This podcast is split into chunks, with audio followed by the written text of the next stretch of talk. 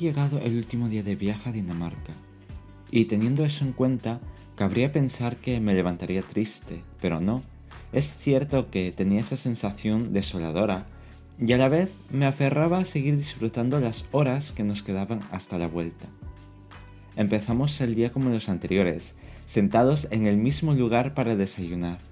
Todos los días esos asientos nos aguardaban.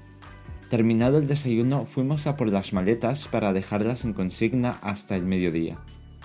Mientras, nosotros salimos a visitar el monumento o atracción que caracterizaba la ciudad. Por el camino atravesamos un parque que rodeaba una fortificación muy bien conservada. Recorrimos sus caminos sin darnos cuenta de la forma de estrella que tenía la isla. Eso es algo que se ve desde arriba o en un mapa. Aún así, dar una vuelta por su parque fue relajante. Seguimos el camino hasta llegar a la orilla, donde en sus aguas se encontraba la famosa sirenita. Con tantos planes y visitas de los días anteriores, pensé que no íbamos a pasar por esa zona y hacer la foto obligatoria de todo aquel que va a Copenhague. Menos mal, no fuimos la excepción. Intentamos capturar una buena imagen a pesar de las personas que se encontraban cerca, para hacer lo mismo que nosotros.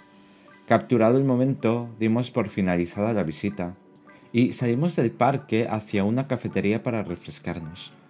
Durante todos los días de nuestra estancia la temperatura era muy alta para esa latitud. Por lo tanto, teníamos que descansar, reponer energía, enfriar nuestros cuerpos para poder seguir con los planes. Y nuestro plan más inmediato era volver al hotel, recoger las maletas y salir al aeropuerto. En este apartado hicimos lo mismo que en Madrid, ir con tiempo para pasar el control y comer en la zona de embarque. Bajamos a la estación de metro más cercana y tomamos el mismo tren automático de la primera vez y del día anterior. No sé el motivo, pero el viaje se me hizo muy corto y en nada de tiempo estábamos en la terminal, pasando el control sin tardar demasiado. Contábamos con mucho tiempo para comer, para comprar souvenirs y tomar un último café los cuatro amigos. La hora del embarque se iba acercando y nuestro vuelo salía primero, así que nos despedimos de ellos en la misma puerta de salida. Nos deseamos lo mejor y con la idea de volver a coincidir en otro viaje, quizás uno al norte de España. Por último, nos fundimos en un abrazo. Luego ellos se fueron a su zona de embarque y nosotros nos quedamos en la cola para abordar el avión. Sabía que el viaje no me iba a ser fácil por la experiencia del vuelo de ida, así que mi idea era dormirme dos de las tres horas de viaje. Sin embargo, no caí en cuenta del café largo que me había tomado antes, y mi plan genial se fue a la papelera. Por lo tanto, tuve que entretenerme con el iPad de mi amigo, o viendo el mar de nubes, Creo que dejar mi mente a la deriva me sentó muy bien para no recordar que luego del vuelo de tres horas tenía un tren hasta mi ciudad de casi el mismo tiempo. Y sí, la idea era la misma, dormir durante el viaje. Aterrizamos en Madrid a tiempo, lo cual me venía muy bien para ir tranquilo en el tren de cercanías hasta la estación de tren. Aún así, llegamos con poco tiempo y tan solo estuvimos charlando unos cuantos minutos antes de despedirnos.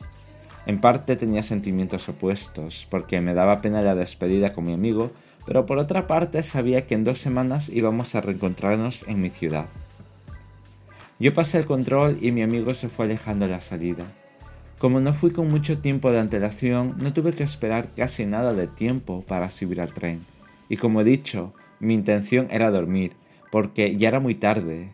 Pero otra vez el café de la tarde seguía haciendo su efecto. Así que me puse a escuchar música mientras chateaba con mis amigos, en particular con tres de ellos, y de vez en cuando con mi madre para saber si me volvía solo a casa o los encontraría en la estación. Hasta diez minutos antes no sabía si iban a estar allí o no. Pasados un par de minutos de la medianoche, llegué a la estación y mis padres estaban allí. Y hay algo que casi siempre paso por alto, pero este año he empezado a reaccionar de manera emotiva cuando los veo emocionarse al acercarme a ellos después de cualquier viaje. En parte es algo habitual, estoy siempre con ellos. Por el camino a casa les fui comentando todo el viaje de manera resumida y ellos también me contaron lo que habían hecho durante ese tiempo. La conversación se alargó hasta llegar a casa. y despedirme de mis amigos, en especial el que hizo todo esto posible, el que me invitó a unirme a su viaje con amigos sin condiciones y que estuvo pendiente de mí antes, durante y después del viaje.